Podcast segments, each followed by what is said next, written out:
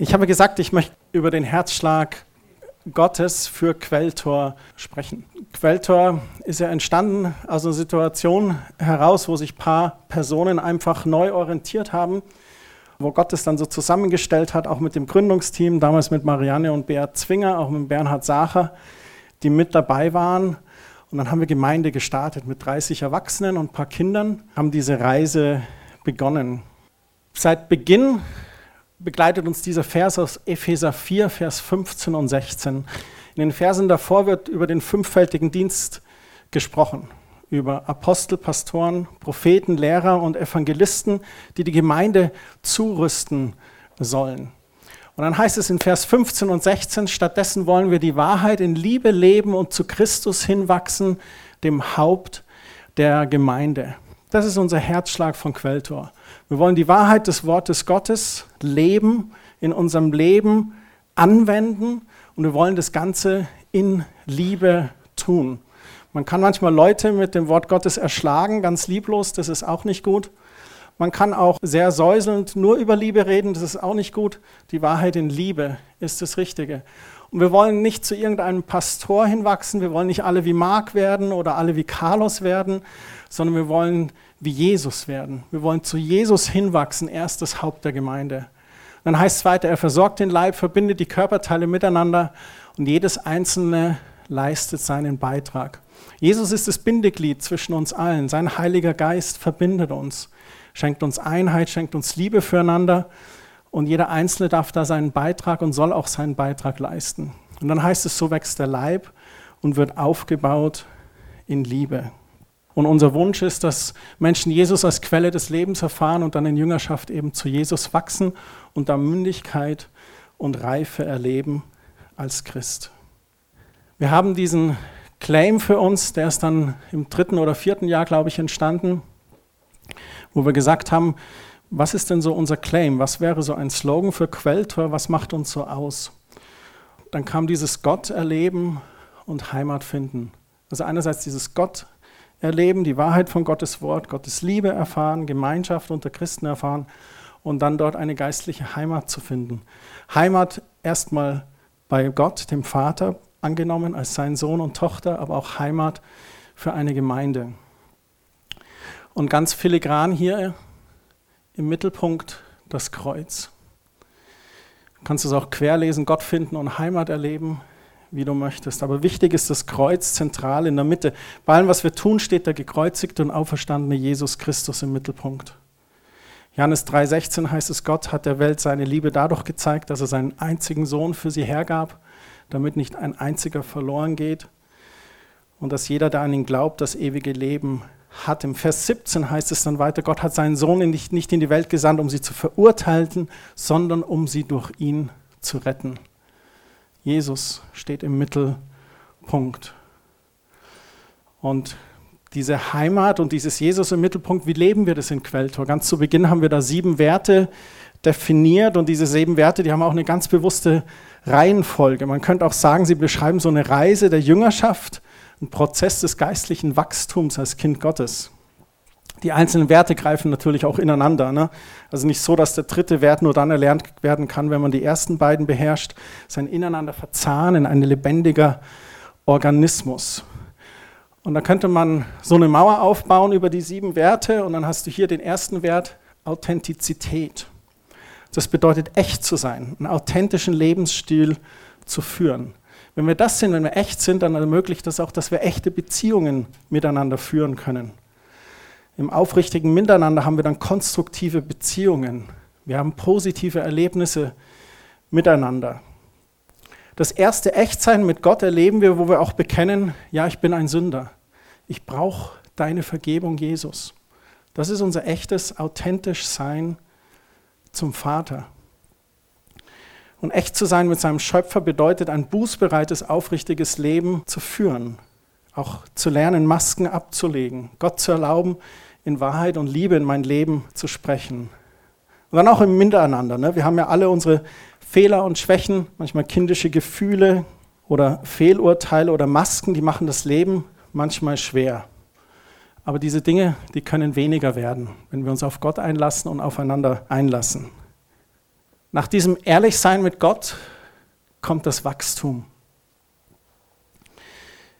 Dass der Einzelne sich persönlich entwickelt, ist erstmal ein Gewinn für dich selbst, da wo du dich weiterentwickelt hast. Die Schule fängt ja wieder an. Ne? Wir sind ganz dankbar, dass wir in einem Land leben, wo es Bildung gibt. Jetzt schaut der Georg mich an und denkt, oh. aber du kannst dankbar dafür sein. Es gibt Länder, da gibt es keine Schule oder Schule kostet viel Geld. Dieses Wachstum, das ist wichtig für uns. Und so wie wir als Kinder im Kindergarten und Schule Wachstum erlernen, so wachsen wir auch in unserer Beziehung mit Gott. Durch sein Wort und durch seinen Heiligen Geist erfahren wir Veränderung. In Johannes Kapitel 15, Vers 5, da sagt Jesus von sich, ich bin der Weinstock und ihr seid die Reben und wer in mir bleibt und ich in ihm, der bringt viel Frucht, denn getrennt von mir könnt ihr nichts tun. Also wir müssen und dürfen an ihm dranbleiben und wachsen und reifen. Und da will Gott uns segnen mit Wachstum und auch zum Segen für andere machen. Und was dabei geschieht, ist ein Segensfluss, ein Kreislauf des Segensflusses zwischen dir und Gott, aber auch untereinander, wo wir uns gegenseitig segnen dürfen, füreinander da sein dürfen. Das Dritte, was dann geschieht, ist Mündigkeit. Und wie gesagt, die ersten drei Schritte können ineinander aufbauen, aber sind auch miteinander verwoben. Mündigkeit geschieht, wenn wir Gottes Wort und seinen Geist an uns ranlassen und erlauben, dass er uns verändert. Und jeder Mensch sollte auch seine eigene Mündigkeit entwickeln. Das ist ganz, ganz wichtig. Wir alle waren selber Kind und wir mussten es lernen, uns abzunabeln von unseren Eltern. Und da ging es jedem unterschiedlich. Manche, die hatten einen leichten Abnabelungsprozess, manche hatten eher einen, einen schwereren oder hatten gar keinen Abnabelungsprozess und haben dann so einen ganz harten Cut gemacht, um sie endlich loszukommen. Und wenn du selber dann Kinder hast, dann kommst du auch zu, durch diesen Prozess. Und ich habe zwei Töchter, die sind jetzt 19 und 21.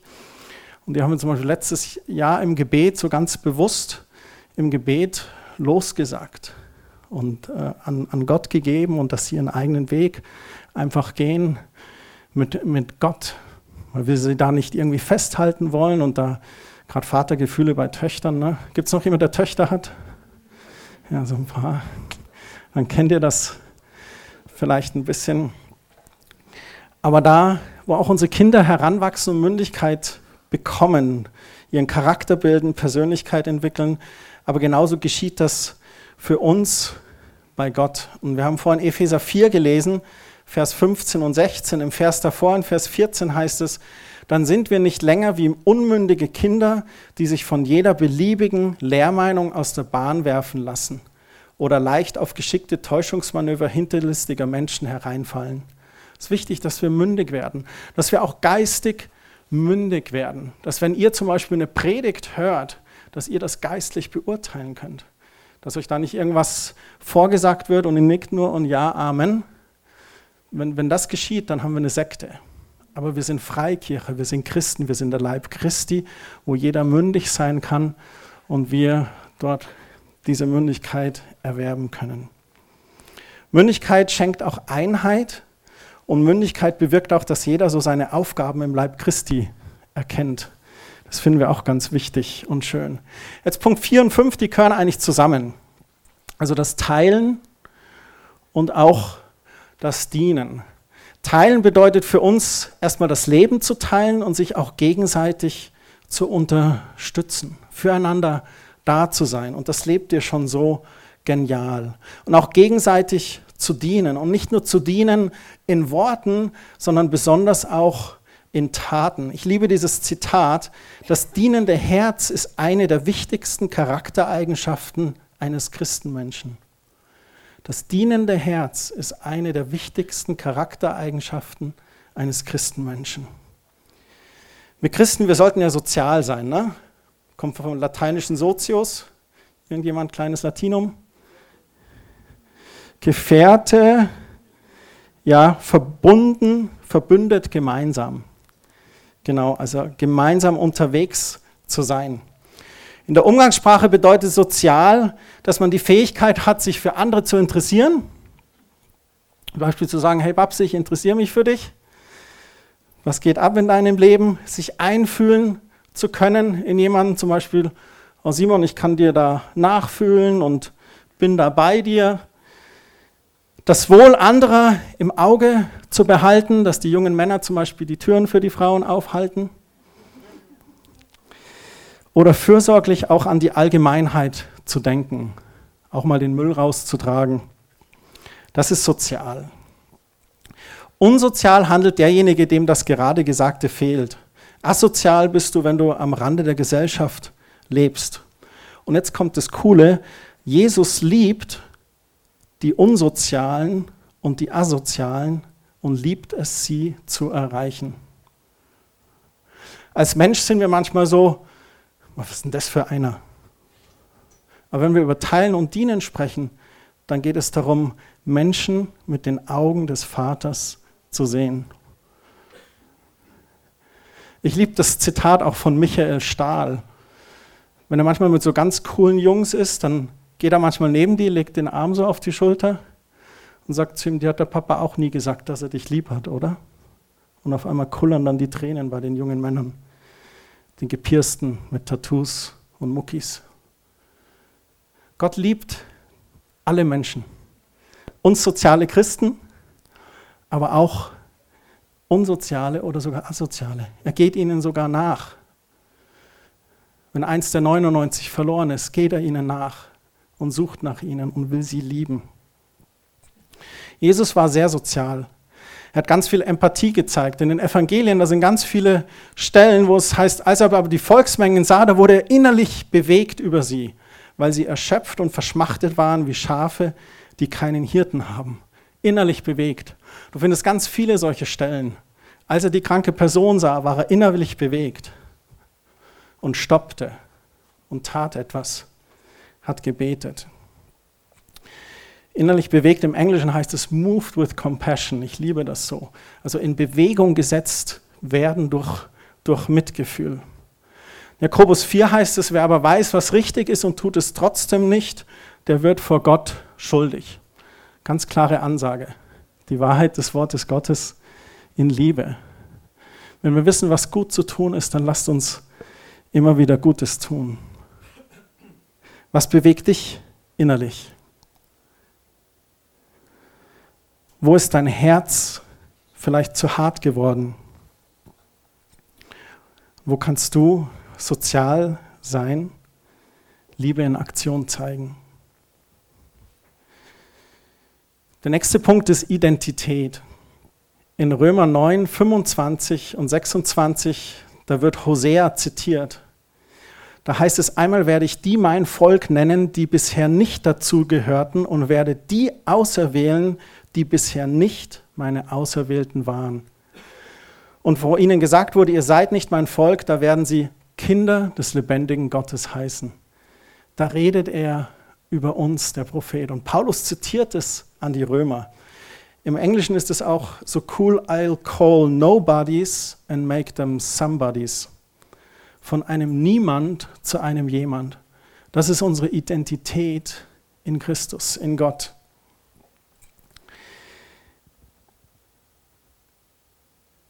Ich rufe die Ungeliebten und nenne sie geliebt.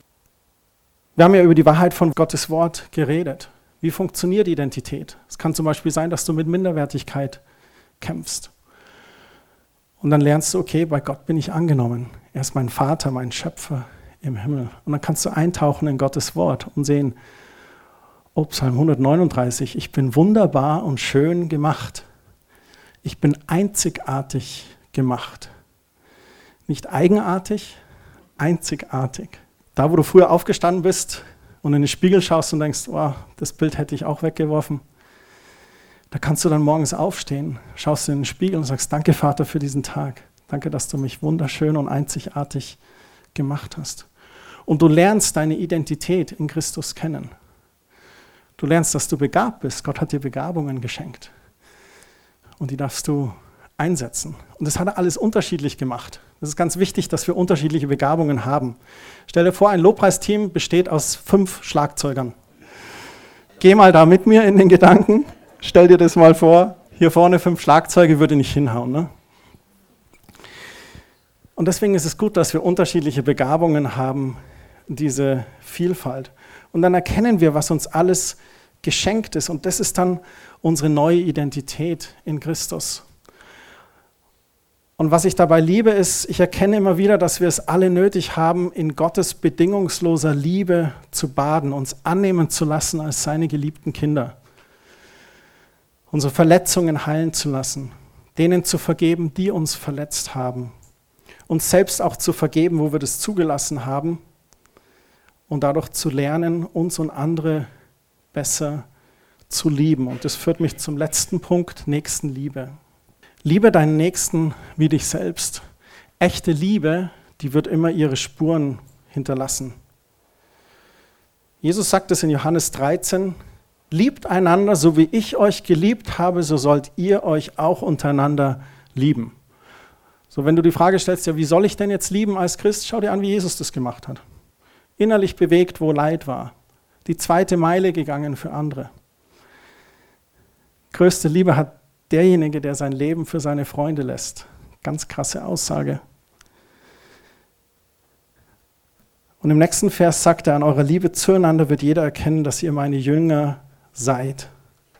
Das ist krass, oder? Jesus sagt, die Welt wird uns an einem einzigen Merkmal erkennen, dass wir zu ihm gehören. Und das ist an der Art und Weise, wie wir im Alltag miteinander umgehen. Und ich sage ganz bewusst im Alltag. Sonntag sind wir Christen ja alle nett und lieb, ne? Ist schon aufgefallen? Ich versuche das unter der Woche auch umzusetzen. Menschen werden sich nach einer Begegnung mit mir oder dir, also mit uns, entweder ein bisschen besser oder ein bisschen schlechter fühlen. Entweder bestärken wir Personen oder wir enthalten ihnen etwas. Eine neutrale Begegnung gibt es eigentlich sehr selten, außer vielleicht an der Supermarktkasse. Aber wir hinterlassen Spuren und echte Liebe hinterlässt Spuren im Leben. Das sind die sieben Werte, das ist so der, der Herzschlag und es war mir wichtig, das nochmal aufzuzeigen. Wir hatten das 2016 das letzte Mal angeschaut das ist der Herzschlag. Wenn du jemand dich fragen würde, was macht Quelltor aus, das macht Quelltor aus. Das, das wollen wir leben und dabei eben dieses Gott erleben und Heimat finden, umsetzen. Gelingt uns das immer? Nee. Sind wir perfekt? Nein, gar nicht. Wir sind alle auf dem Weg. Und das ist aber auch gut so. Wer steht im Mittelpunkt? Das Kreuz, Jesus Christus. Und das wünschen wir uns. Ich freue mich auch schon wieder, wenn wir mit den Seminaren fortfahren werden, die uns sehr, sehr wichtig sind. An Sonntagen kann man oft nicht so tief einsteigen, deswegen machen wir diese Seminare mehrmals im, im Jahr oder auch Männer- und Frauentreffen, um tiefer einzusteigen und da wirklich Gott zu erleben. Das war unser Wunsch, euch das mitzuteilen. Und jetzt wollen wir gerne zu diesem Gebetsteil kommen. Wir haben gedacht, wir schreiben drei Gebetsanliegen auf. Das erste ist Gott erleben, also Offenbarung aus Gottes Wort und das Wirken des Heiligen Geistes unter uns zu erleben. Das zweite, dass Menschen Heimat finden, Menschen für Jesus zu gewinnen. Und das dritte, Versorgung für Quell. Ich möchte den Segen Aarons über euch sprechen aus 4. Mose. Der Herr segne dich und behüte dich, der Herr lasse sein Angesicht leuchten über dir und sei dir gnädig. Der Herr hebe sein Angesicht über dich und gebe dir Frieden. Sei gesegnet mit Gottes Gegenwart für diese Woche. Sei gesegnet mit der Stimme, der Führung und Leitung des Heiligen Geistes diese Woche. Und ich bete, dass Gott seinen engen Befehl gibt über dich. Und ich bete für alle, die noch im Urlaub sind, dass du bei ihnen bist, ihnen gute Erholung schenkst. Ich bete für die, die denen es nicht gut geht, dass du ihnen Heilung schenkst und deine Nähe in Jesu Namen. Amen.